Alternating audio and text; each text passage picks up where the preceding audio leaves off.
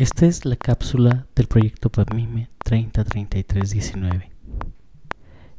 El tema del día de hoy es la fragmentación de conocimiento en las ciencias sociales. Texto elaborado a partir de las notas de Salvador Mora. La fragmentación del conocimiento en las ciencias sociales, así como la creciente complejidad de los problemas, exponen las contingencias que los campos disciplinarios guardan para desarrollar herramientas que permitan las explicaciones que determinan la existencia de los fenómenos.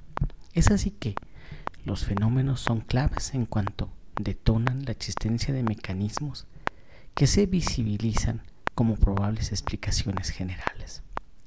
Desde esta perspectiva, la tarea académica y propiamente de investigación abre nuevos desafíos al estudio empírico y a la renovación de la conceptualización teórica y nos invita a interrogarnos sobre nuestros puntos ciegos, así como sobre los obstáculos que se anteponen a una mejor comprensión del curso de los actuales procesos sociales. Sin embargo, la capacidad con que contamos para enfrentar el desafío hay que evaluarlo con cautela pues si bien contamos con una pluralización y fragmentación a ritmo galopante de las disciplinas sociales, que se ha realizado en dos vías principalmente. A decir de Gilberto Jiménez, es la especialización y la hibridación o amalgama. A pesar de, de estos dos procesos, no podemos considerar que contamos con el conocimiento acumulado suficiente y necesario para la construcción de respuestas significativas. Es necesario aclarar que, como problema, la especialización no, no significa una comprensión más integral del mundo social. Por el contrario, es un factor más de supuestos del que debemos tener cuidado. La urgencia de una visión integral desde las ciencias sociales para ofrecer respuestas reclama religar el conocimiento disperso y fragmentario del trabajo disciplinar para, para la resolución de los problemas humanos.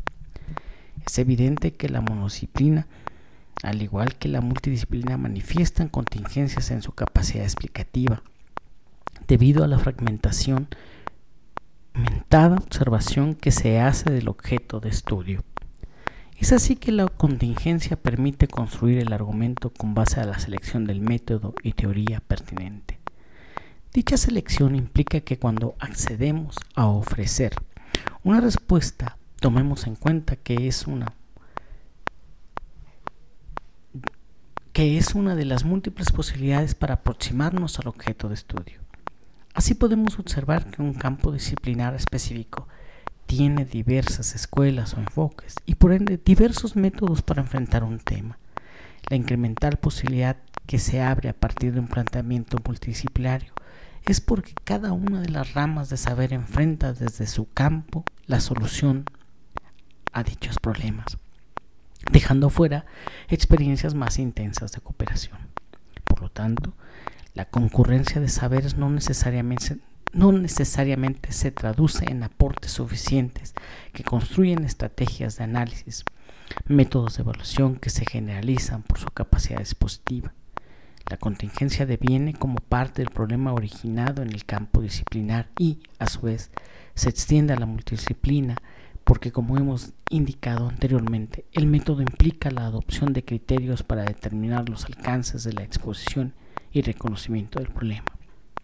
Asimismo, la multidisciplina nos expone a problemas en los procedimientos metodológicos que se implementan para recabar la información y el proceso de jerarquización, pues se pierde el objetivo de ofrecer una pertinente interpretación del suceso al carecer de una propuesta que establezca generalidades. Al respecto, Giovanni Sartori advierte que en el conocimiento desarrollado en las ciencias sociales impera un babel de lenguas, al punto de que las entendemos a duras penas. Es decir, los esfuerzos colectivos e individuales en áreas de conocimiento social no cuentan con las teorías que permitan construir un marco referencial suficiente para comprender y explicar los fenómenos. Es indiscutible que los problemas sociales demandan innovaciones en las herramientas metodológicas que logren hacer comprensible la realidad para mantener el esfuerzo en estudios que sigan alentando el empleo de determinaciones múltiples que complejizan y enriquecen la explicación, el desarrollo de numerosas teorías del alcance medio que vuelvan más flexibles y propositivas sus conclusiones. Es así que, sin menoscabo de la calidad de las investigaciones y soluciones. La importancia de la teoría de alcance medio es clave para ofrecer una respuesta que, a pesar de su capacidad explicativa, permite determinar el proceso de abstracción vía la reducción de la complejidad de la realidad a partir del uso de conceptos y categorías que ayuden a crear una ordenación de los hechos y sucesos que determinan la existencia del fenómeno.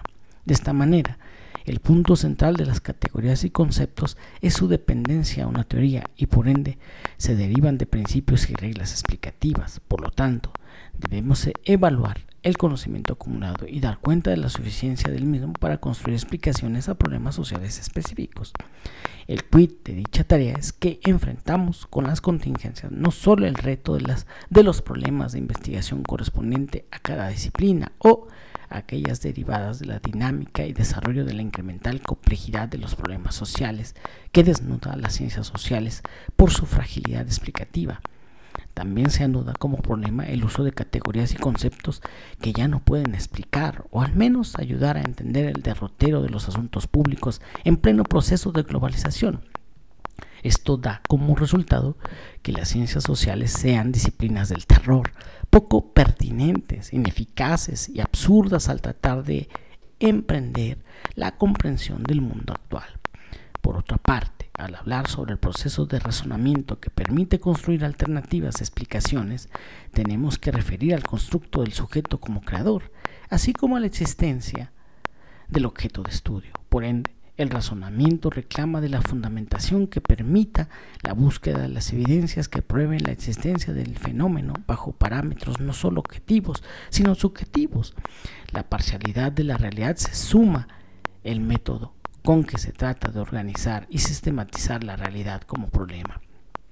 Como hemos señalado, tanto en la disciplina como en la pluridisciplinariedad, el reto es trascender el método específico, el lenguaje disciplinar, así como los procesos de ordenación y sistematización que podemos reducir a la operatividad de un método y la adopción de técnicas de investigación. En virtud de lo, anterior, atender la transversalidad de una agenda de temas condiciona el campo disciplinar. De ahí que podemos decir que el único acierto de la pluridisciplina sea reconocer una agenda que obliga a la concurrencia de saberes. Sin embargo, el reto no es solo concurrir, sino construir la estrategia, el método, sin que se altere la capacidad explicativa. Dicho ejercicio implica liberar al objeto de estudio de su determinación como un constructo del sujeto, pues el sujeto no es el problema de conocimiento. El objeto de estudio liberado puede ser reclamado por las disciplinas para que se construya un campo de análisis ajeno a la dinámica disciplinar. Esto significa el objeto se construye con base a lo que se encuentra entre las disciplinas, lo que atraviesa las disciplinas y lo que está más allá de las disciplinas.